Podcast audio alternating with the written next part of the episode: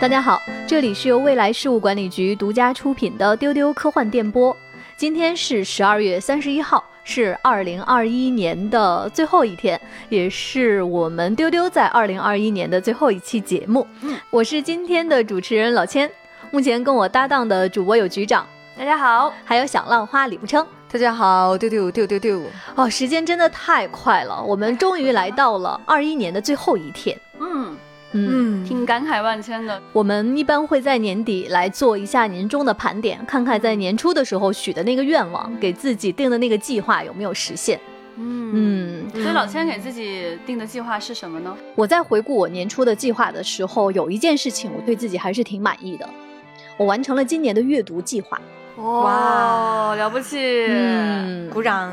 年初的时候给自己定，今年要读完二十本书，然后在后来，因为也是听了我们好多期丢丢关于《指环王》的节目之后，我给自己额外加了一个计划，我没有完成读完《指环王》原著的计划 啊，是挺长的哈，可以慢慢来。嗯，小浪花你呢？我会在每一年的。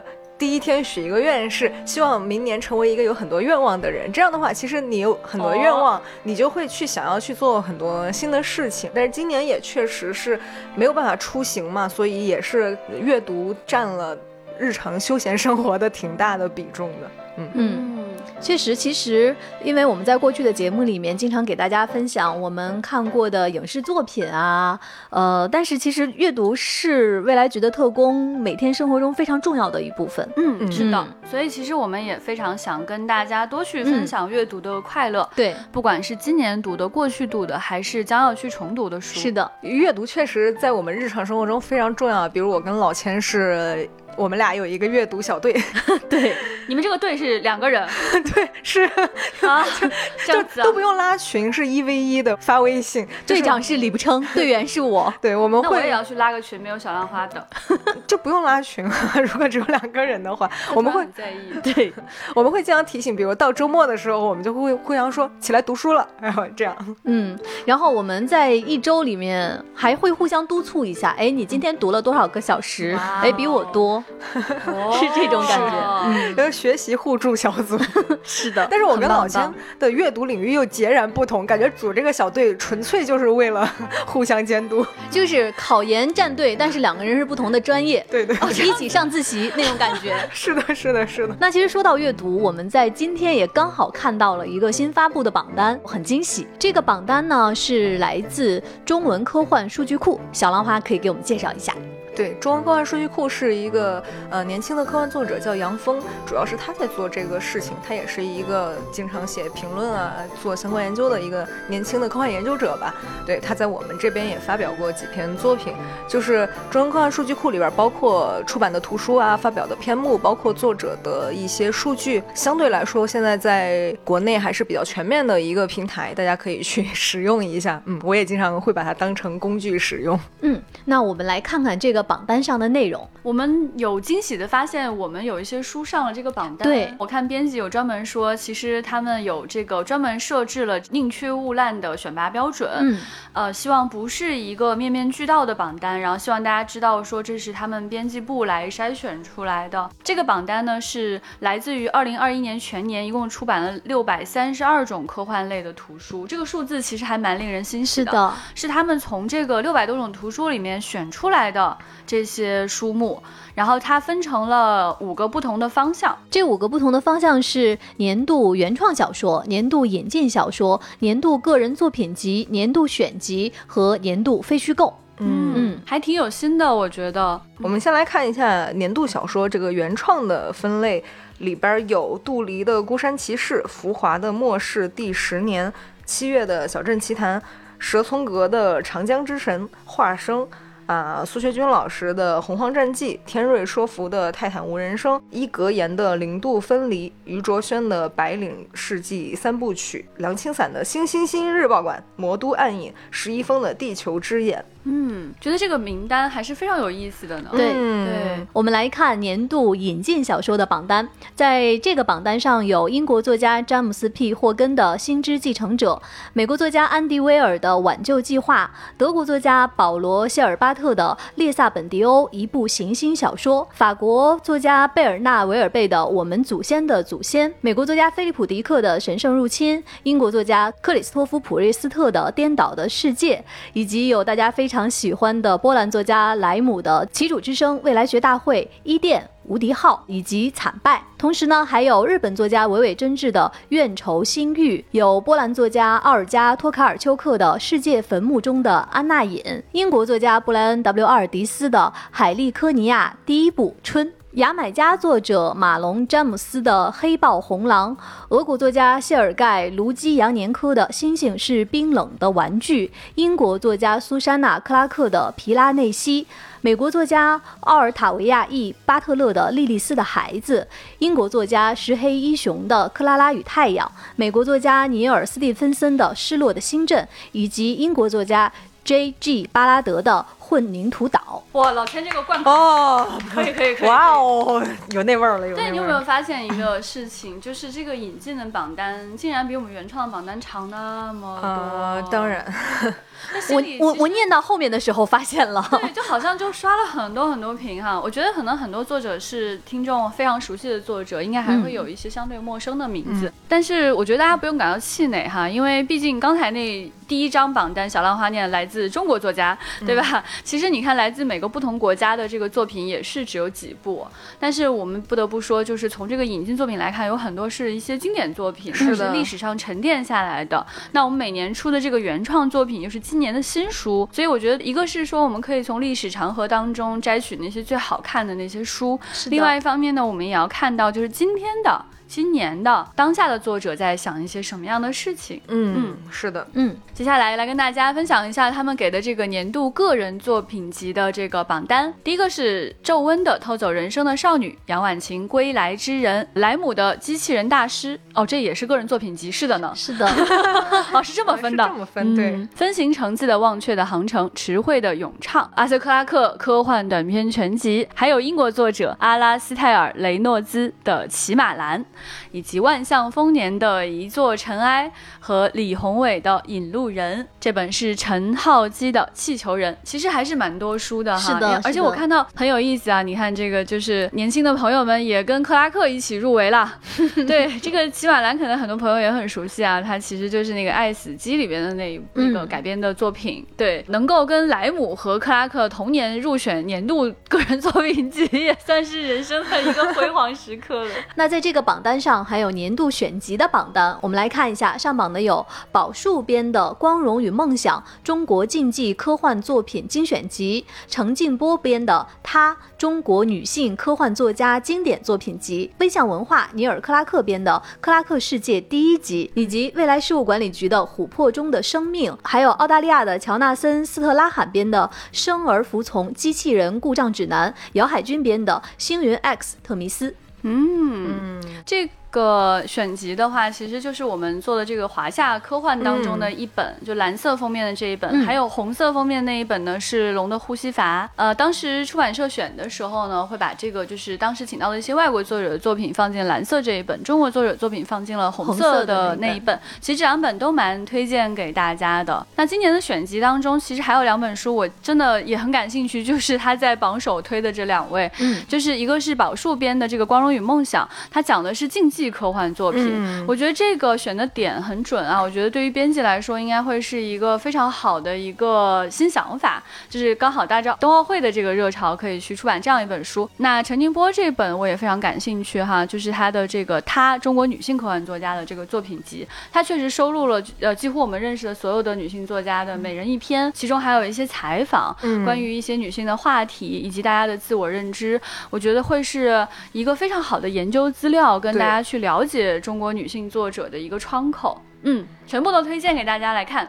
嗯，也非常非常感谢，就是制作书单的朋友哈，我真的很感动，就是因为其实这个筛选工作是非常难做的，而且我觉得看到这个榜单，我也能感觉到他们的诚意。我们刚才跟大家分享的这个书单呢，在我们的微博未来局科幻办上面也转发了。如果大家想更多的了解跟这个书单相关的信息，也可以去查看我们未来局科幻办的内容。那说回到我们今天的节目呢，我们就想给大家分享一下我们在过去的这一年里面，我们各自看过的那本或者那几本给我们印象特别深的书。这本书带给我们的力量，非常希望在今天通过电波传递给听丢丢的你。那我想知道，局长今年给你留下了非常深刻的印象，你愿意带着这本书进入到二零二二年的是哪一本？说来很有意思啊，就是这本书它跟我在人生当中纠缠了好几年。哦，嗯呃，因为我其实是先看到有这样的一部电影，嗯然后我。听说它是有原著的，嗯我就去找了一本书过来看，然后发现我看错了，啊，看看错了，就是 原著找错了不，对，对，这个电影它叫做《野兽国》，《野兽国》。对，嗯呃，我即将要去看这个电影之前呢，我想要不我先看看原著，我就去找了一本书买回来看。它是一本字书，不太厚的一个小册子。嗯我挺认真的看完了，觉得好可爱，然后我就去看了电影。这个故事它讲的是什么呢？就是一个小男孩，他跟妈妈有点闹别扭了，嗯然后呢，他就自己划着船就出去了，出海了很长很长时间，他就到了一个荒岛。嗯在这个荒岛上，他就遇到了一些怪物。很有趣的是，这个小男孩他在出去的时候穿了一身那种毛茸茸的睡衣，看起来也像一个小野兽一样。他到了岛上之后，那些怪物也长得毛茸茸的，就他那个不是用完全用特效做出来，它是一些物理特效，就不是嗯那种数码特效，它不是 digital 的，就是它那个毛毛啊，它那个大脸啊那些东西做出来特别的可爱。嗯所以那些怪物呢，就认为这个小男孩也是一个小怪物。啊小男孩就跟人胡说八道，然后又当上了人家的国王，嗯就跟小动物们就很愉快的相处了一段时间，然后解开了彼此心里的一些心结吧。啊后来小男孩就决定又划着船回去了。那这样的一个故事呢，我觉得有一个文字版的书挺正常的吧，但我后来发现不是这样的。整个世界呢，它不是从文字开始的，它是从绘本开始的。哦所以我今天想跟大家去推荐的是这个绘本。绘本，对，它是一个美国的艺术家叫莫里斯·桑达克制作的这个绘本。这个绘本呢，其实是在二零一四年在国内就出版了。更有意思的是呢，两个小时的电影和那么厚一本字书呢，其实都来自于这个只有四十八页的绘本。嗯它只有四十八页，它是一个横开本，啊，长条状的。嗯你翻开看呢，就看到一个很可爱的小男孩，穿着一身白色的那种野兽装，在那手舞足蹈。嗯啊，他这个故事讲的太简单、太优雅了。他就很简单的说，这个小男孩想找妈妈，妈妈没怎么理他，他就划着船过了一周、一年、很多年，他到了一个地方，嗯然后就遇到了那些野兽，当上人家的国王，然后大家产生了一些矛盾，又和好了。这个时候他又想回家了，他就划着船，一周、几个月、几年，回到了家，发现一个热腾腾的晚饭已经放在桌上了，他就吃了这个晚饭，觉得真好吃呀。我觉得。怎么这么可爱跟简洁呢？就是我当时心里就是完全被这个绘本给涤荡了，嗯因为我先接触的是那个更复杂的世界，嗯是把书读厚了的人，变得更复杂了的人，去把那个电影讲出来了。嗯那这样一个绘本，无论如何都没有办法变成两个小时的故事的。但是你又在这个绘本当中看到了真的非常撞击心灵的这样的瞬间。嗯你想象那个小男孩，他在家里，他到底是自己幻想当中过了好几年呢，还是他真的去了一个奇幻的岛，遇到了一些长相奇怪、有点凶恶，但其实非常友好的怪兽呢？嗯然后那个回到家的瞬间，他是不是就是闻见了妈妈的饭香，才决定回家的呢？他可能从他的幻想世界里决定回来了，要跟妈妈和好了。哎呀，所以呀，其实讲故事的方式有很多很多种。啊可以用文字，可以用声音，可以用两个小时的影像，然后我们也可以用只有四十八页的这样的一个故事来讲述那个最动人、最动人的瞬间。嗯，局长，你刚才在讲这个故事的时候，你知道我想到什么？我想到《千与千寻》。我觉得你刚才说这个小男孩自己划着船，一天两天划走了，然后又自己划着船回来，坐在家里面吃妈妈做的那个热腾腾的晚饭，他就很像《千与千寻》整个的故事，到最后小千自己走出那个漫长的甬道，爸爸妈妈并不知道发生了什么，但是整个的这个变化只有他自己心里记得。是的，是的。所以这个小男孩呢，他他在那边呃当上了国王，后来又放弃了王位，这样的事情在他自己心里可能度过了非常非常漫长的时间。嗯，但是妈妈却不知道。可是他跟妈妈生气的那个气已经消散了，而妈妈也早就不生他的气了，早就把热腾腾的晚饭给他做好了。哎呀，我觉得这样温情的瞬间真的太令人打动了，所以非常想要把这个故事送给大家。嗯，也希望大家带着这个美好的故事可以进入新的一年。嗯啊，真好啊！我刚才。局长说完那个妈妈的晚饭的时候，我脑子里边就有那个回忆里的那个气味。我觉得每个人听到说妈妈做的晚饭这几个字的时候，脑子里边都会有那个自己的场景和记忆和那个独特的气味啊，觉得被暖到了。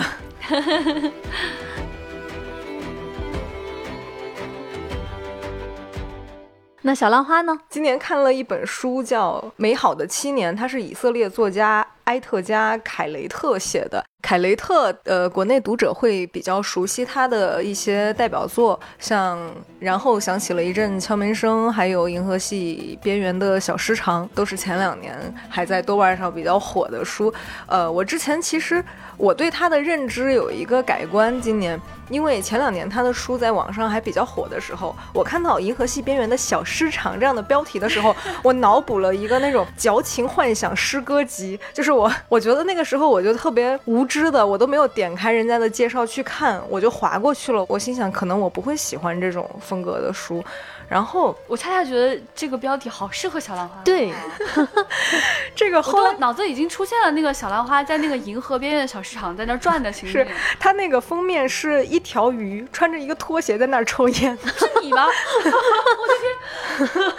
我想知道鱼怎么穿拖鞋？鱼怎么抽烟啊？跟你们看这个封面。还真是，我一会儿会把这个图分享给大家。但是我今天呢，想推荐的反而是作者那些代表性的短篇小说以外的一本非虚构类的作品集，叫做《美好的七年》。美好的七年是。他从他儿子出生那一年开始，就是每一年写的一些他的日常生活里边的一些心得啊，或者是他跟妻子的交流、跟朋友的交流，包括他去世界各地参与一些文学会议的一些心得体会吧。这样说起来，听起来就很无聊。你觉得是一个呃已经成名的作家的一些啊巴拉巴拉的这种无聊的。讲述，但其实反而不是。我们回过头来看他的履历，他是以色列人，他的爸爸妈妈是纳粹屠杀的幸存者，嗯，然后再加上他生活的整个环境，其实还是有很多战乱和不稳定的因素在的。在他的短篇小说里边，其实很多作品没有那么有地域色彩，或者是你不太容易从故事里边一定看出那些社会背景。但是在《美好的七年》里边，他直面了很多的问题，比如说。开篇第一章，他写他儿子出生。他儿子出生那一天，他陪他老婆去医院，刚好那一天这个城市发生了袭击。一边他儿子在妇产科出生，另外一边医院里面都在抢救那些伤病的人。他就在这样的一个战乱的场景里边，迎接来了他的第一个孩子。然后在这个伴随他孩子出生的这个过程中，他会跟他的妻子讨论说：“呃，我们应不应该？”让我们的儿子以后长大了之后去从军，因为他们对这个世界的一些判断，以及他们觉得应该尊重儿子的选择，还是说我为了保护他，啊，我不要他去做危险的事情。嗯，然后到最后，他儿子已经要六七岁了。有一次，他们三个人开车出去，在路上也遇到了一次袭击。这个时候呢，他跟他儿子说，因为你很难跟一个小朋友解释什么是战争，什么是恐怖袭击这种事情，然后他就。把他儿子拉到路边说：“我们玩一个游戏，就是牛肉汉堡。爸爸和妈妈分别是一块面饼，你是中间这个牛肉。现在我们马上就要玩这个游戏。”然后我趴在地上，你趴在我身上，妈妈盖在你身上。我们把这个游戏玩完了之后，我们再继续的去出发。然后这一本书里边有很多类似于这样的讲述。我觉得看完之后给我的感觉是，我的愿望是世界和平，很来之不易。我特别特别希望就是小朋友们都能在开心的环境、一个和平的世界里面。对对对对对，而且对于我们来说，我们虽然。嗯，也会经历很多挫折、一些困难的时候，但是这个世界上还有很多人，他们是生活在随时可能面临生命威胁嗯或者是社会动荡的嗯那样的地方，然后他们怎么去迎接新的生命的出生，怎么去教育孩子，怎么样让自己在这个世界上活下去，活得更好。我觉得这本书给了我很大的惊喜和安慰吧。嗯，对，所以是呃想要分享的一本书，也希望说这样的阅读的力量能够传达给大家。嗯小浪花这段讲述让我想到了我个人的一段经历。我当时去以色列旅行，我离战争最近的一次就是在格兰高地上，我看着叙利亚的方向，我真的听到了炮声，哦，以及当你走在以色列的。路上的时候，就真的有当年的战争留下来的那些地雷还没有排走，嗯，你就看到就很明显的地雷的标志，包括有一些地方你还可以看到弹孔。所以我觉得就是和平这件事情，可能我们真的每天生活在这样的一个环境里面，是会对它没有那么强烈直观的一种感觉了。但是有时候我们就是通过阅读、通过旅行，你去感受，才会发现和平真的是特别特别珍贵的一件事。那我就很好奇，老千在今年的二十多本书里，打算推荐哪一本呢？嗯，我其实好像在过去的丢丢中不太讲到幻想类的作品，但是恰恰呢，在今年给我非常非常大的力量的一本书，是一个幻想题材。嗯它是英国作家弗吉尼亚·伍尔夫的小说《奥兰多》。嗯呃，如果你要说这个书它给了我什么样的力量，我愿意带着它进入到二零二二年。我觉得这种力量就是独立和从容。嗯阿兰多这个小说，它讲的是一个什么事儿呢？它其实讲的是在英国的伊丽莎白一世时代，有一个叫奥兰多的美少年。他天生呢就是有显赫的家世、高贵的爵位、有恢宏的宅邸、绝美的容颜。他在人生的前三十年是男人，他以男人的身份活了二百多年以后，他的性别变为了女性。然后呢，他有永生的能力，他就以女性的这样的一个身份，一直活到了伍尔夫生活的一九二零年代。嗯，所以它是一个非常奇幻的整个的一个故事。那它很打动我的有这几个理由。首先就是我刚才说的，他的身份的男女这样一个性别的转换，嗯他的这个永生的存在。然后另外呢，就是关于他的在性别转换之后，他非常非常深刻的主题。它带给我的思考是：那性别是我们天生的标签和束缚吗？嗯就是我们到底是应该以什么样的身份和态度活在这个世界上，是而我们又如何去面对真正的自己？那在这个小说里面呢，就是。奥兰多这个人，他就完全跳出了性别、年龄的限制，他去审视生命的本身。你想啊，他以两种性别在这个世界上活了四百年，他经历了爱情、政治、友谊、孤独、战争。婚姻，然后他也创作诗歌，他也曾经富有，他也失去过一切，每一个人生切片他都经历了。那他会以男女两种视角来看世界，他去做世界的观察者。他每次在进行一个身份的转换之后，他都会进入长时间的思考，然后呢，他会继续对生命保有热情。我觉得这个是非常非常难得的。他之前是一个男性的身份，他来面对这个世界，他会有一些男性角度的判断，而当他的身份转换为女性之后，他发现事情不是这样。嗯我举一个例子，因为奥兰多他身姿俊美，他有一双非常漂亮的腿。他在是男性的时候，他会经常被赞美他这样的身姿；但他成为一个女性之后，他被要求把这个腿遮起来，因为船上的水手 看到他的脚踝会神魂颠倒，跌入水中。奥兰多他就会在思考，这种束缚到底是谁给予女性的？嗯为什么水手跌入水中，女性就要遮蔽自己美丽的脚踝？另外呢，我刚才说到这个，它的作者是弗吉尼亚·沃尔夫。其实，呃，我很推荐这本小说，是因为大家知道，沃尔夫他其实是一个意识流写法的一个代表者。他的其实很多小说不好读，但是奥兰多是沃尔夫的小说里面，我认为是非常好读的一本了。它没有那么多偏意识流的描写，而且他在这里面有非常非常多的漂亮的文笔。嗯，我在读整个这本书的时候一点都不夸张，因为他写到了奥兰多当时的那种生活，我隔着纸页好像可以闻到花香，哇就是这样一种特别美的文笔的描写。嗯嗯，另外，我为什么会说到独立和从容？这个其实是我想分享的一个，我也是在二一年经历的一个我现实中的一个片段。我当时在北京的地铁上面，因为大家知道北京的地铁非常拥挤，我看到一个坐在我面前的小姑娘。她就在读这本《奥兰多》。哦，我当时觉得好感动啊！我觉得。可能这个就是我们经常说的，阅读就是我们生活中的那个光吧。嗯，就是在那样的一个逼仄、拥挤的环境里面，你看到一个小姑娘很平静的在读《奥兰多》，她在平静的看，应该以什么样的客观的、独立的方式去审视我们自己，不要被我们天生的那个标签所束缚。我觉得这个就是这本书以及当时的那个画面，它带给我的力量，我也很想分享给大家。嗯，太棒了，太棒了。嗯，所以其实说到这儿，呃，我还有一个衍生的推荐，呃，如果你现在没有时间去看这本小说的话，我推荐你去看根据这本小说改编的电影《奥兰多》，他的扮演者是蒂尔达·斯文顿。哦，要看要看要看。你想一想，蒂尔达·斯文顿前半程是男性，后半程是女性，我马上就信了。又帅又美的那种，面对这个世界四百多年的他爱自己的那种从容和独立。哇哦，嗯，然后另外呢，如果你对沃尔夫这位作家很感兴趣，我会推荐你看一部电影叫《时时刻刻》，它是由妮可基德曼主演的，它讲的是沃尔夫和他的另外一本小说叫《达洛维夫人》。这个电影我觉得它也传达了一个概念，就是不管人生是怎么样的，你都要去正视它，然后去热爱它。嗯嗯，真好，这个是我的年度的推荐，《奥兰多》。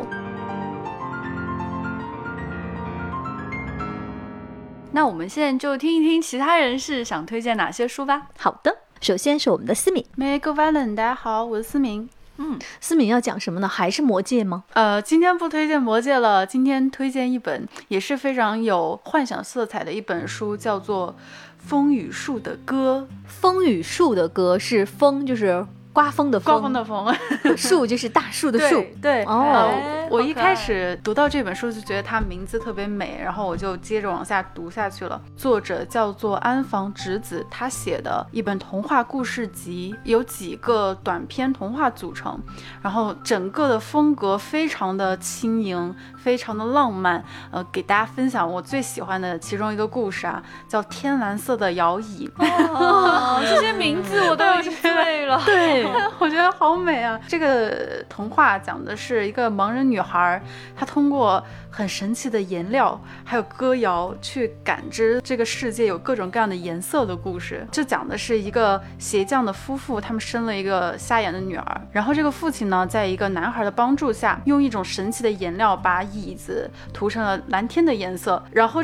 这个女儿她又真的能感知到那个蓝天的颜色，然后这个男孩用同样的方法呢，帮助女孩啊，又看到了红蔷薇的颜色。女孩呢又请求这个男孩说：“我想看到海的颜色。”于是这个男孩就去海那里学了首歌，然后交给这个女孩。这个女孩说：“啊，我能看到海的颜色了。”然后这个男孩他又走了，然后女孩说她记不起海的这个是什么颜色，然后她也忘记这个红蔷薇是什么颜色了。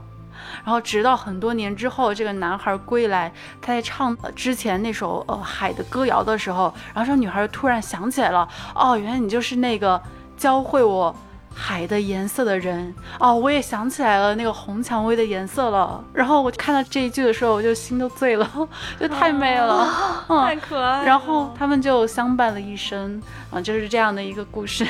哦，天呐，莫名觉得特别感动，真的是真的故事，对，可爱，而且其实是有那种时间的力量和那种简洁感的童话故事。而且很难得的是，它通过声音来传递色彩。嗯，是的，就有一种通感的感觉，而且它的文风是那种就是没有什么过多的那种描述，它其实也不是想给你讲什么大道理，但是就很能治愈人，然后它特别有一种轻盈的浪漫，真好呀，很强烈，大家去读这本书，然后我觉得这本书呢也可以是送给大家的一个。新年礼物，因为它真的充满了各种各样奇异的幻想，然后也祝大家有一个轻盈又浪漫的一年。哇，真好，谢谢思敏，嗯，不愧是中土大大神书。嗯，接下来要跟大家推荐书籍的是老易学术担当。嗯，老女士，大家好，我先问一下老女士，你今年的读书计划是不是也完成了？没有呢，还要好。多功课 哦，那老女士留给你的时间只有几个小时了，欠债太多了。那你今天想跟大家推荐哪本书可以进入到二零二二年呢？就是想要和大家推荐草间弥生的自传，叫《无限的网》。哦，嗯一本传记。对嗯，老易可以先给我们大家介绍一下草间弥生。草间弥生可以说是当今身价最高的女艺术家之一，嗯然后被称为波普艺术女王。嗯就是她所画的艺术品，她的艺术品创作影响了非常多流行文化领域的一些创作，比如说你们嗯。能看到波点艺术，嗯，对，嗯。就是在服装上，在装置艺术上，在我们大量建筑上能看到这种重复的、鲜明的、原点画就的这些图案，就是他所嗯。首创并且影响到整个世界的。嗯我读这本书是因为我这两年一直在泛泛的看很多关于当代艺术史的书，一个重要的原因就是工作中会慢慢接触到很多非常优秀的创作者，尤其是视觉艺术家。我就很想知道这些天才，尤其是画家，他们思维方式和我有什么不一样？嗯嗯，什么样的人会从优秀走向卓越？又是什么样的机缘让他们成为那些活着的传奇？嗯，嗯然后呢，还有个问题，很长时间就一直困扰我，就是我去面对很多当代波普艺术中的那些大家的作品的时候，不知道怎么去欣赏。我倒也不是强迫自己要去 enjoy，只是从观能体验上也好，还是从知性的出发上，我都毫无感知。典型的就是我去观赏草间弥生的创作时，嗯，我们都知道艺术品要结合背后的历史和社会思潮去看的。但是像草间弥生这种成名于二战之后的艺术家，我自认为对那个时期的东西方的历史和思潮都是比较了解，但是没有用，我就全力调动自己的所知和所见的能力，还是不知道在看什么。我就是没有办法在上面投射自己精神发散的能力，所以我就很焦虑。后来我有有个朋友跟我说，你要了解艺术家，与其去看理论，不如去看艺术家的个人传记。嗯因为就像贡布里希所说的那样，实际上没有艺术这种东西，只有艺术家而已。嗯所以今年一月，中信出了这本自传吧，我就买来看，一看果然解答了我的很多疑惑。这本书里非常的坦诚，就草间非常坦诚地叙述了他的成长经历、他的罗曼史、精神疾病史。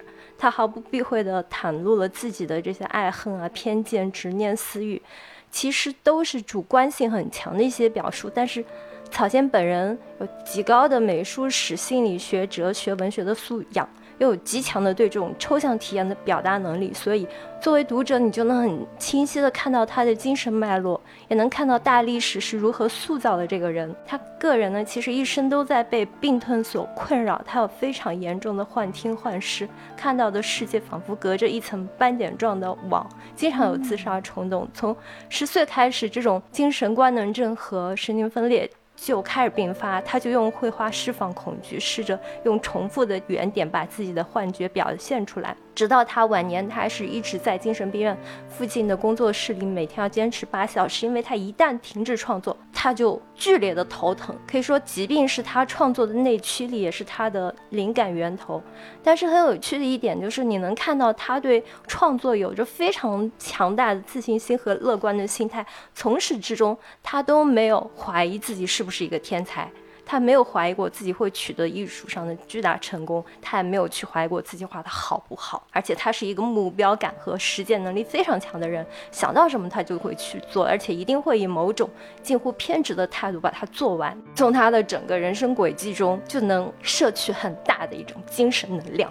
嗯，其实老易想传达就是你通过他的整个的人生能够摄取到能量，对不对？嗯，这是嗯第一。第二层就是我其实也解开了很多心结嘛，就是我觉得我就有一个感悟，就说很多艺术品欣赏不了，其实不是你的认知结构有问题，确实是你不够理解他 他这个的那个世界，嗯对他的啊精神世界。如果你换一种角度，换一种方式再去看一看，啊。你也许就能跟他找到共鸣。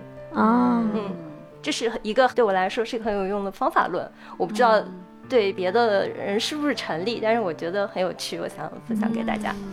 老易说的这个有点像我过去在上学的时候，我看不懂那些先锋电影。我后来再想一想，到底是我的问题还是人家创作者的问题？嗯，可能今天听了老易的关于草间弥生的这个传记的介绍，也许我从另一个角度，从艺术家他个人看待世界的这个方式来进入到这个电影里面，也许我就会能明白。对是的，嗯是的，我我有被安利到哎。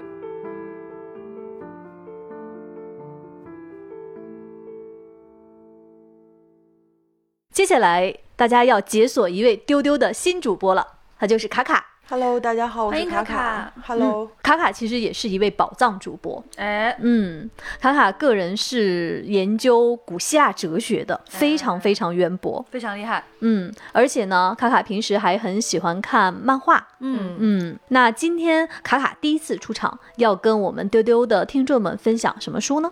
呃，今天想给大家分享的，呃，一套书是日本的漫画作者白滨欧的奇幻魔法系列漫画，叫做《尖帽子的魔法工坊》，还在连载当中。尖帽子的魔法工坊，嗯好可爱嗯可爱。这一套书呢，我之前去书店的时候，书店店员跟我们推荐是用呃东方的《哈利波特》来向大家做的推荐，所以它就是内容呃非常适合就是喜欢魔法世界的读者来看。啊，尖帽子嘛，嗯，是的，魔法师的帽子。是的，在这个世界里面，就是所有的正统的魔法师都会戴着一顶尖尖的帽子。正统的魔法师，那一般的魔法师是有帽子还是没帽子呀？呃，一般的魔法师就是正统的魔法师，因为他们这个世界有点类似于小当家里面有一个呃，就是黑暗料理界，他们这个里面也有一个黑暗的禁忌的魔法世界。然后在禁忌的魔法世界，这些魔法师他们戴的是宽帽檐的帽子。哦嗯，好明显哦，就每个人都 是的，理念都写在帽子上了。是的，是的。然后这一套漫画呢，它既在日本的国内受到了读者的高度评价，然后也在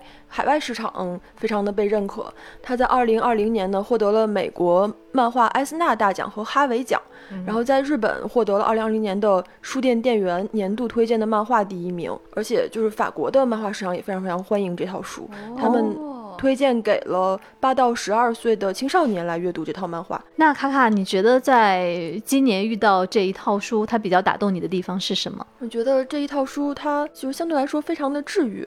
这个故事的主要的内容就是一个少女，她是一开始是不会魔法的，但是她从小就特别想学习魔法，结果在一次机缘巧合之下，她因为一个失误，嗯，她的妈妈被变成了石头，然后他因此呢就特别想把他的妈妈恢复成就是人的形状，他就开始跟着一个呃老师去学习魔法。嗯，他学习魔法的目的就是带给人们幸福，哦这是他学习魔法的目的。但是就是禁忌的魔法师，就是宽帽檐这一票的魔法师，他们就不是这个目的，他们可能更多的想去，比如说操纵这个世界的运行的规则，或者是去控制其他的人。哦所以说他们的魔法就是禁忌的，就是是不被允许的。哦而正统世界的魔法，他们的目的就是去让人们过得更幸福。哦，对，所以说，呃，卡卡，你觉得这是一个非常非常治愈的故事，就是魔法可以让生活变得更好。是的，因为魔法的使用的目的就是为了带给人更多的幸福。嗯嗯嗯，就是我之前跟步称案例的时候，特别特别推荐它里面有一个魔法的生物，叫做毛笔虫。对，就是它是集合了既有点像《哈利波特》里面的猫头鹰，然后又有点像我们生活当中的猫和狗的特性。嗯，它的形状是一个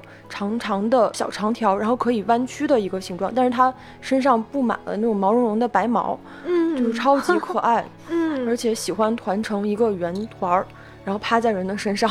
对我管它叫猫猫虫，就是你看到那个猫猫虫，你就很想买这个书，而且它是一个有魔法的猫猫虫。，对，所以这套书卡卡已经向不成安利成安利功了。成功了。所以不成你到底有多少个读书小组？你是不是背着我跟卡卡也有读书小组？原来如此，我我特别容易这太符合吃小浪花的人设了，对真的我。很容易吃小静和卡卡的安利，可能是因为他哦，他又暴露，他跟小静对你跟小静也有读书小组。原来是这样啊！啊我觉得这个啊不称就是无法抵御任何可爱的生物，只要有可爱的小动物，它就会沦陷进去。对对对，我太喜欢看可爱小动物的东西了。这个毛笔虫作者的自画像也是这个毛笔虫的形象。原来作者是这样的小动物呀！哎，我被融到了。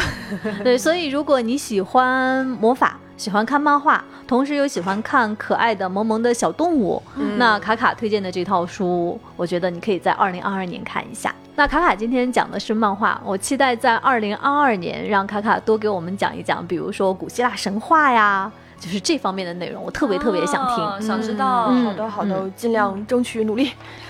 好，好谢谢卡卡。期待。下面这位分享的是悠悠，悠悠今天要讲什么呢？还会继续推荐三国吗？是三国吗？是三国吗？不是让大家三国吗？失望了。今天不是三国，但确实还是一本历史题材的科幻小说啊，是星战吗？啊。这本书叫《末日之书》，然后作者是哦康妮·威利斯，他得过1992年的星云奖，还有一九九三年的雨果奖。哦，然而那一年悠悠还没有出生。哎，谢谢你提醒大家。悠悠展开给我们讲一讲，为什么二零二一年度是这本书？我觉得用一句话总结这本书，就是每一个向死而生的生命都在热烈的生长。哦，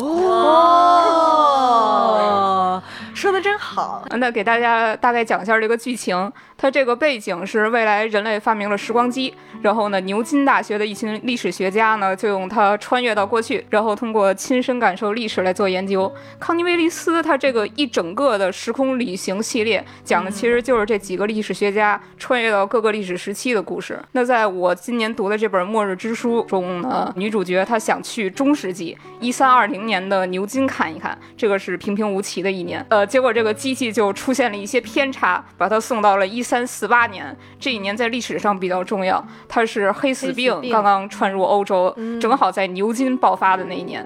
但是女主她自己不知道她穿错了。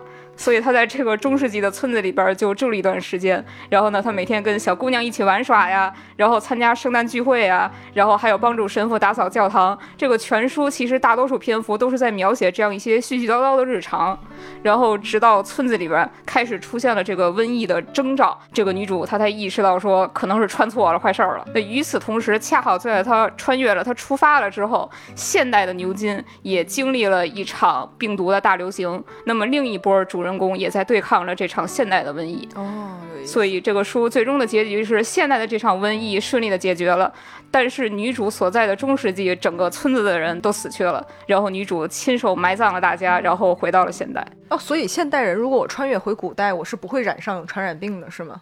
呃，他在出发之前，他其实做了很多工作，包括打了一大堆疫苗。哦，合理。你看，康妮·威利斯他是一个非常严谨的作家，一个学术型的穿越者。哦，所以这个书跟像《战时灯火》那些的世界观是同一个，哎，对对对，嗯就是讲这个这一群牛津的这个历史学家的故事。嗯，有趣有趣，被安利到了，很棒。就是那这么说，我感觉神秘博士很不谨慎。就得打疫苗啊！不是，他说他乘乘坐那个时间机器一下就没到他要去的那个地方，我脑子里就是蓝色的哈迪色是吧吧？来了，对呀，实不相瞒，刚才悠悠说这些的时候，我满脑子都是神秘博士。是吧？你看，哎呀钱老师已经彻底臣服于我们的案例当中。原来是个神秘博士的故事。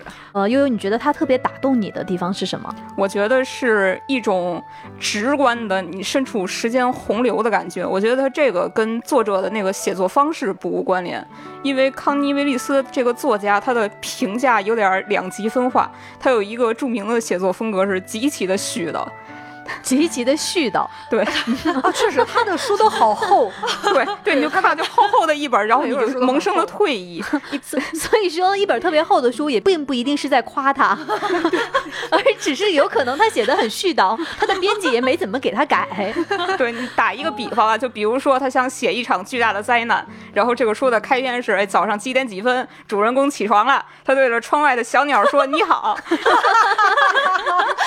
哎，好可爱，突然有是吧可爱到。然然后他花了十分钟，然后把自己塞进了一条蓝色的裙子里边。他早餐吃了一个甜甜圈，可能是草莓的，然后中间他又把奶油掉地上了，然后他又望着窗外的樱桃树发了十分钟的呆。这个 这个其实我认为啊，这个是一个纪实小说中常用的一种写法，就是你在写正事儿之前，你先事无巨细的描写很多看似不相干的东西。嗯，因为越是堆砌起这个海量的细节，这个主人公就会越像一个真实的人，也就越令你感到心惊胆战。因为你是一个有上帝视角的读者，你知道这是一本灾难小说，你知道马上要坏事儿了，但是主人公他不知道。所以说，当最终吃草莓味儿的，还要吃甜甜圈对发呆。对，你就想象一下这画面啊，这个《末日之书》的这个女主人公，她正在参加一场中世纪的圣诞聚会，大家这个唱歌跳舞非常开心啊。就在同一时刻，一艘从地中海开来的船上窜出了一群老鼠，那么他们身上携带的病毒，在接下来几十年当中会消灭欧洲总人口的三分之一。啊，嗯，悠悠说的这个，其实让我想起来希区柯克关于电影中的炸弹的那个理论。哎，很很很有点相似。就是我们读者知道有一个巨大的危机要发生了，嗯但是书里的主人公不知道，对所以说他这种巨大的心理的延宕和错愕，可能带给你的那种震撼会更大。对，嗯所以当最终这个灾难无法挽回的降临的时候，他会非常迅速的把前面用了大量篇幅描述的这个人，哭嚓一下就毁灭掉了。哭 嚓哭嚓，草莓味儿的甜甜圈，我比较突然就没有了。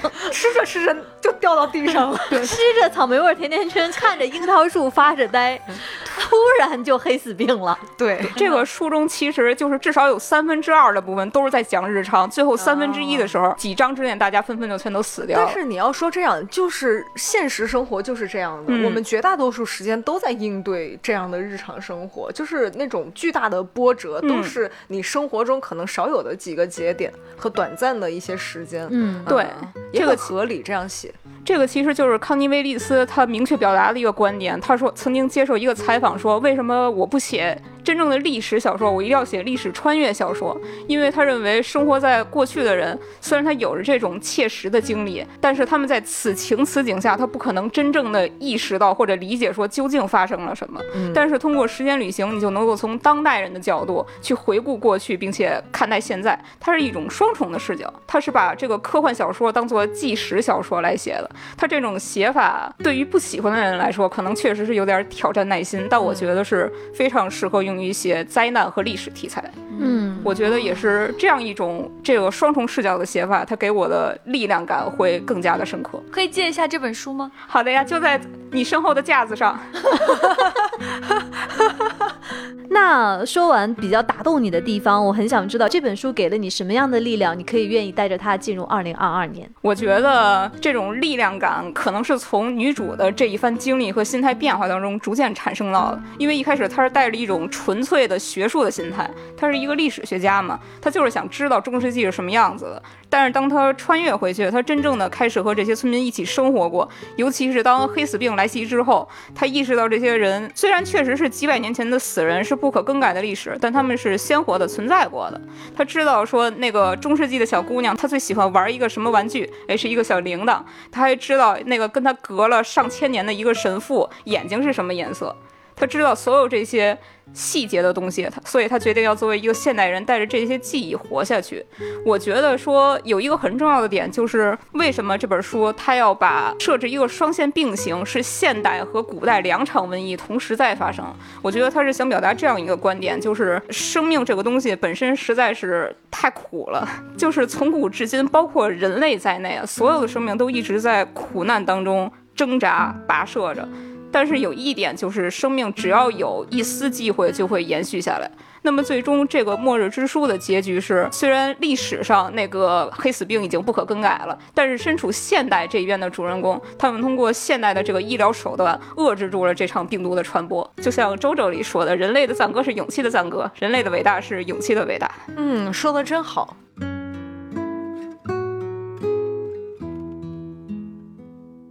接下来是文丽，Hello，大家好。嗯，文丽在二一年送给我一本书，这个书是跟花儿有关，哦，讲了很多花的绘本。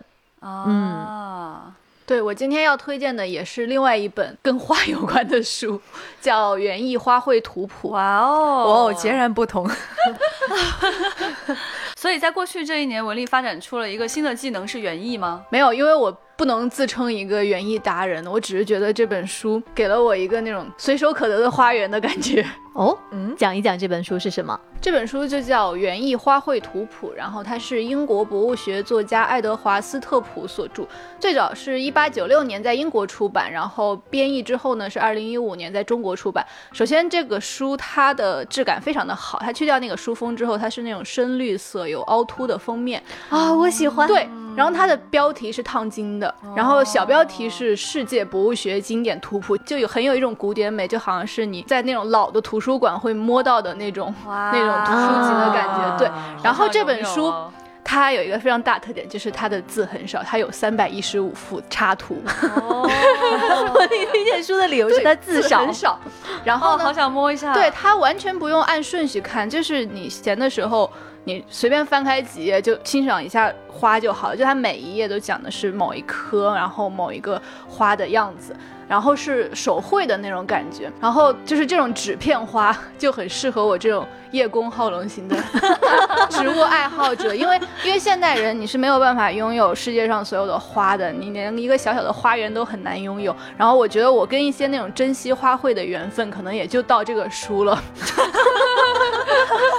对，就是从书上看到他们的样子，就是像你在现场用放大镜能看到它花瓣的形状，然后叶片的脉络的这种感觉。啊对，而且还有一个推荐的点就是，你看那么多花，它们里面没有虫子，太棒了，对不对，太棒了，一个非常棒的理由。太棒了，简直太棒了，。然后这本书因为它是一八九六年出版的，它序言里面介绍说这本书是受解剖学和实证主义的影响，这些插图十分讲究植物肌理的呈现，所以就是每一张插图都是有很多细节的，像我刚刚说的花瓣的形状啊、叶片的脉络，然后它也很注重光影效果，就是你能从每一张画上，就是你甚至能感觉到它那个叶片的厚度，还是说它那个叶子上是不是有毛茸茸的一些触感的感觉。然后对于我来说，就是看这本书，首先它没有任何压力，然后呢，在认识了一些花之后，就是在你平时你的生活场景中，比如说啊选购香水的时候，比如那个看那种呃复古的胸针或者是那种复古的茶杯的时候，他们那个。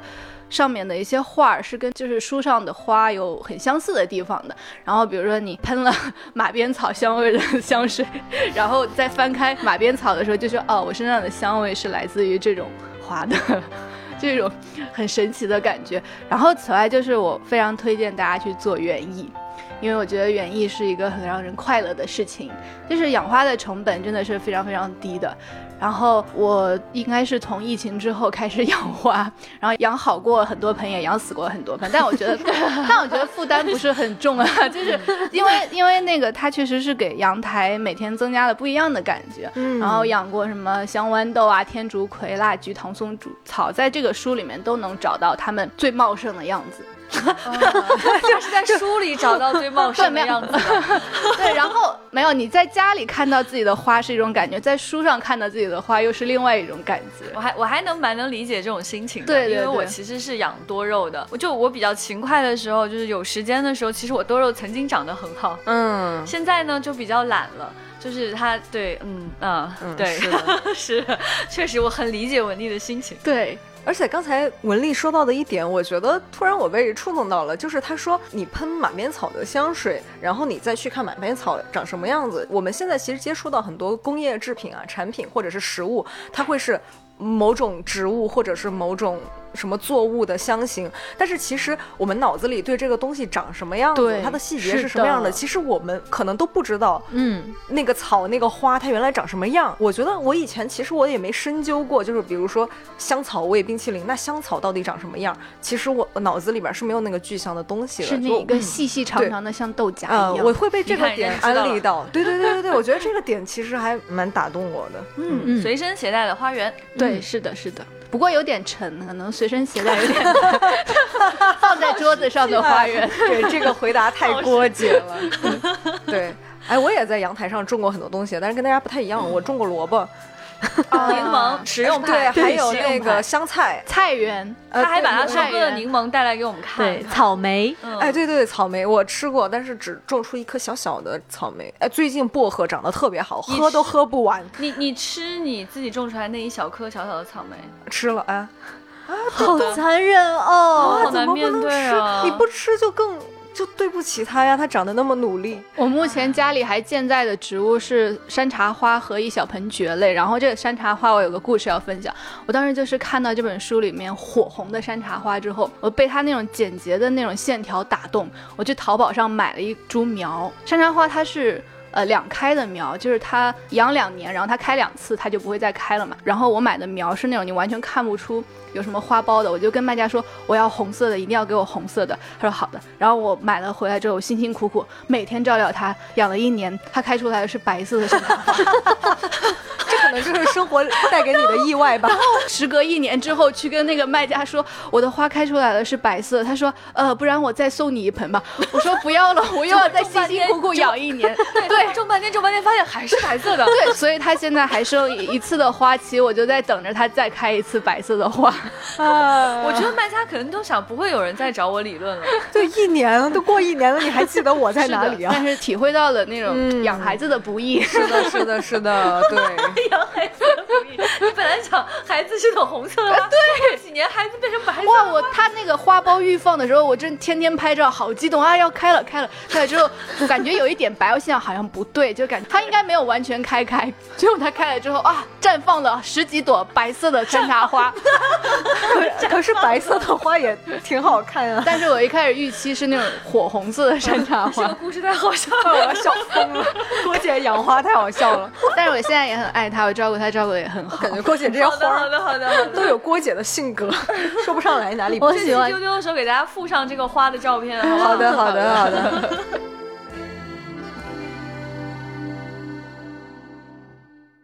我们在过去的一年中听过船长的很多分享，我现在有一点点好奇，船长在今年的最后一期节目会给我们讲一本什么样的书？毫无意外的，我还是要来推荐《指环王》啊，对，但是我的推荐理由是他给了我勇气，很好，我觉得真好，嗯，就是在依旧还挺艰难的一年里。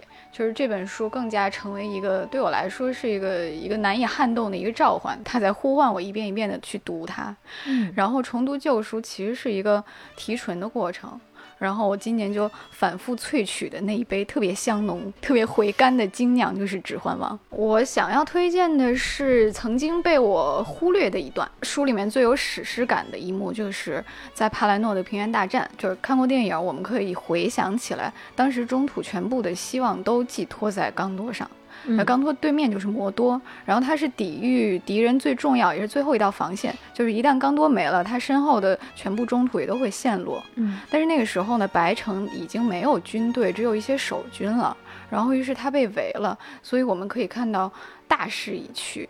就是你会记得甘道夫在城里面去骑马呼喊，要求人们拿起武器保卫家园，是因为人们在溃散。那个时候，嗯，就是你可能也会记得那个皮平哭着问我们是不是要死在这儿。嗯，这个时候甘道夫没有安慰或者是遮掩，他说是的，也许我们是会要死的。当死亡来临的时候，你们要接受它。然后罗汉的援军就来了，然后你也会记得，就是金戈铁马一字排开，嗯，然后那个老国王就喊起战前的口令。就是看电影的时候，我们是某种程度上带着上帝视角，我们知道了结局，再加上时间的压缩和视听语言的渲染，就是它是强化了希望，淡化了绝望的。但其实我在书里面读到的罗汉的绝望，远比我们看到的要深。嗯，没有任何胜算。就是老国王，他当时带着只有几千个人抵达刚多前线的时候，他看到围城的那个惨状，他其实瞬间垮掉了。这个时候，托尔金给了我们一段油画一般的描写，说空气中弥漫着燃烧的气味，游荡着死亡的阴影。这个国王端坐在雪鬃上，雪鬃是他的马，一动不动。盯着米纳斯提利斯的惨状，好像突然遭到了痛苦或恐惧的重重一击。他似乎被暮年的高龄压垮，缩小了。他的心跳都放缓了，举棋不定之间，时间也似乎归于停止。也许他们来得太迟了，太迟，也许还不如不来。也许希尤顿会畏缩，垂下苍老的头颅，掉头，偷偷溜走，然后躲进山中。然后后面还有一段，这段是末的国王对雪宗大喝一声：“骏马！”应声一跃而出，在他背后，他的大旗迎风招展，打出一匹白马奔驰在绿色原野上的文章。但他奔驰的比他更快。他看似癫狂，否则便是他先祖的战斗狂热，如同新生的烈火，正在他周身血脉中奔流。他骑在雪宗背上，如同古代的神明，恰似世界还年轻时维拉大战中伟大的欧洛米。他亮出了金色的盾牌，它灿烂如同太阳。骏马的雪白四蹄所到之处，长草也被照亮，映得碧绿一片。因为黎明来临了，黎明以及从大海吹来的风都来临了。哇，对，就是在这段里，我看到了一种特别纯粹、特别有力量的勇气。因为勇气不是冲锋那一刻，而是冲锋之前。就也许电影是没有表述，但当时天是黑的，就是即使白天天也是黑的。一个白发苍苍的老国王，他就坐在白马上，他看到了战火的这种惨状，他瞬间就垮掉了。但是又不知道为什么，又突然像古代的神一样，他周身燃起了烈火。我就会想起阿郎老师说，《魔戒》是古典主义最后的荣光。对，因为他觉得二十一世纪就大家的审美有一些改变，可能我们无法再忍受过于完美的、不真实的英雄。但是魔戒却给了我们这种纯粹而崇高的英雄式的追求，这种甘愿牺牲自我的实现使命的一种赤诚之心。嗯，我却觉得其实有待商榷，因为在这段里，你看到老国王他不是一个扁平的完美英雄，因为冲锋并不是他的高光时刻，而是电影仍然没有拍到的。他其实，在临死之前和霍比特人还有一小段对话，就是这个希尤顿王和梅里他们其实是一个亦君亦友的一个关系。在临死前，这个梅里就哭着说：“我违背了您的命令，没有留在后面，我还是来战斗了，但是我的。”力量太弱了，没有尽到守护你的义务。然后老国王说：“别难过，我原谅你。你的雄心壮志不应该被拒绝。从今往后，你幸福的生活吧。当你在和平的日子坐下来抽抽烟斗的时候，你要想起我，因为我们约好了和你要一起坐在罗汉的宫殿前，听你讲烟草的传说。”就是这种英雄最大的考验，并不是他面对强者或者敌人，而是他如何面对弱者。和自己的内心，就是这个老国王虽然英勇，他也很固执和骄傲，但是他在临死之前，他跟曾经轻视力量的这个人和解了，他也承认了弱者的价值，并且记得和他的约定。这个时候，西游顿这个角色才达到了他人物弧线的顶峰，大概就是这样，就是我非常喜欢的一段对西游顿的描写。所以今年我每次读《指环王》的时候，仿佛。握了一柄剑在手上，嗯，对，所以我更是尤其喜欢这段被我忽略的文字。就是我觉得在今年也是太需要勇气的一年，就很多时候很多事情没有胜利可言，你会觉得扛住了就是一切。所以这个时候，一本书或者一个人都可以成为劈开黑暗的那一道光芒。嗯嗯。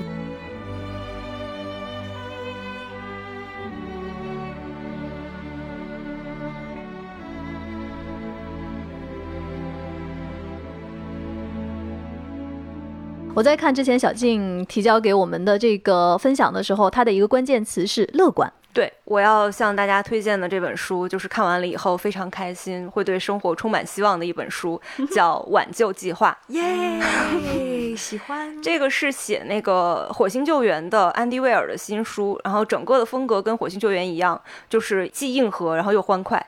嗯，它英文版发售以后是连续十六周在亚马逊科幻畅销榜的第一名，然后日文版也是最近才发售。小岛秀夫就评价说是他今年看过的最精彩的科幻小说。这个安妮威尔的《火星救援》就是讲的是一个宇航员，然后被放在火星上怎么去自救的一个故事。然后这回的这本书，它的宣传语就是一个人在宇宙里。跟《火星救援》那本书就很像，他要怎么去在宇宙里，然后拯救自己的同时，然后找到这个拯救地球的方法。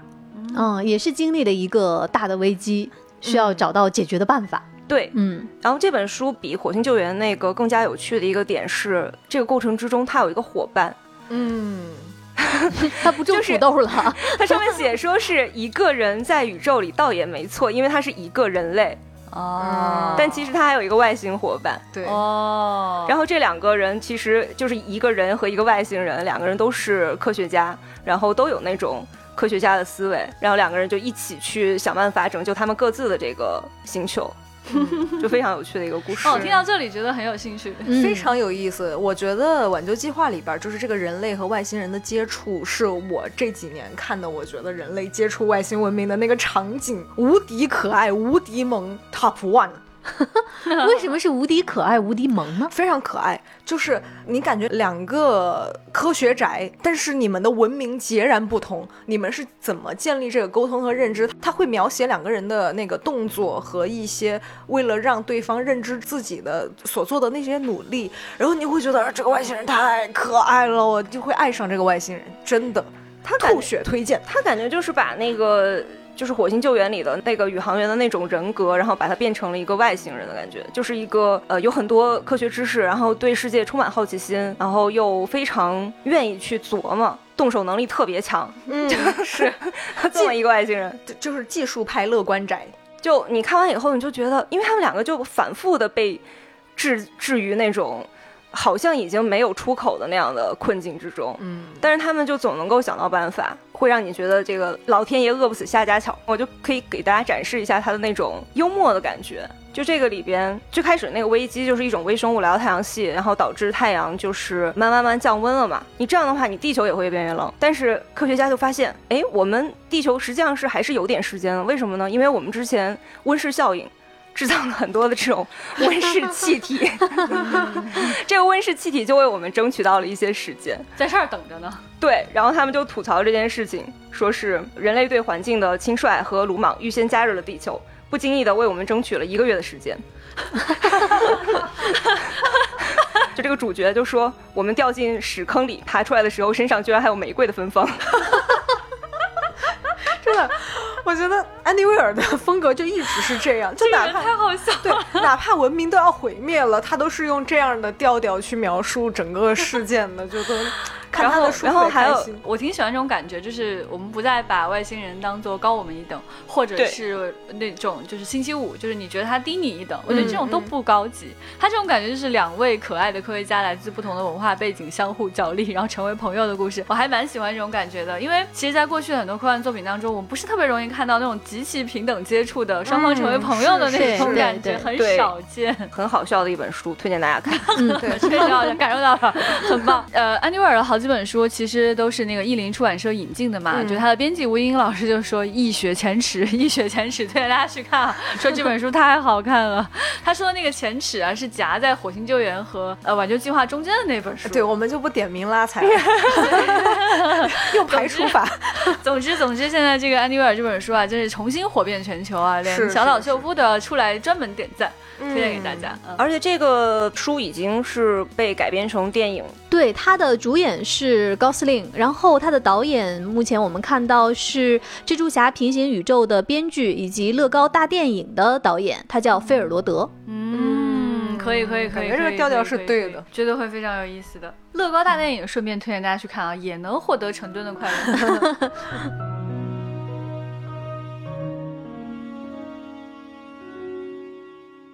其实，在今天节目的最后呢，还有一本书，我们想再次推荐给大家。嗯嗯，其实也是一本新书呢，是新书呢，因为十二月二十号它才正式的由角川在日本发售，就是《烧火工》，我们刘大哥温暖的科幻童话作品。嗯，这次在日本出了全新的版本，而且我觉得作为一年的结束和一年的开头，我们看这样一个充满坚持、治愈。有乐观和希望的作品，非常推荐大家在新年的时候来阅读这样的一本书，也欢迎推荐给你的日本朋友哦。现在在日本各大书店都能买到。《烧火工》这本书，它的日文版做的非常的漂亮，它新画了很多的插画在里边，然后这个翻译是呃池泽春菜，也是现在日本科幻作家俱乐部的会长。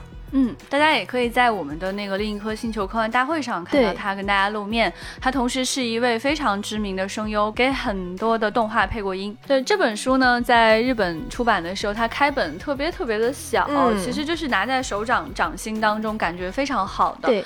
然后新的这个插图呢，也是由角川找到了这个插画师来重新绘制的，非常非常的温暖。然后我们能够看到这个书上印到两个汉字是火手。对，Fire Keeper，嗯，我们还蛮期待说这本书也可以在新的一年，就是新旧交替的时候，治愈这个世界上的更多的人。嗯，对，它这个发售时间选的也很好，就很适合作为圣诞礼物或者是元旦的礼物。嗯，最后给大家念一段这个萨莎她擦拭星星的这一段。萨莎は丁寧に日和の星を拭いた。埃が落ちると、星は明るさを取り戻し、 キラキラと輝き始めた。サシャは日和の星の銀色の光を浴びていた。それはとても美しい星だった。六角形で対照的で繊細な構造をしている。まるで透き通った雪の結晶のようだった。サシャはもうすっかり綺麗になっている星を磨き続けた。彼の手が触れると星はこの世のものとは思わない。美しい風鈴のような音をなで銀色の光をきらめかせる夢のようだった。もしヒモリンに止められなければいつまでも星を磨くのをやめられなかったかもしれない哇！突然觉得插入了一段什么电影宣传 VCR 的感觉。对对对对，太有意境了。我只听懂了 kila kila kila kila。对，就是虽然没有听懂啊，但是我觉得特别有沉浸感。对，然后你会想象一些日本读者拿起这本书，把它读完，把它送给自己朋友的时候，那种感觉真的好感动。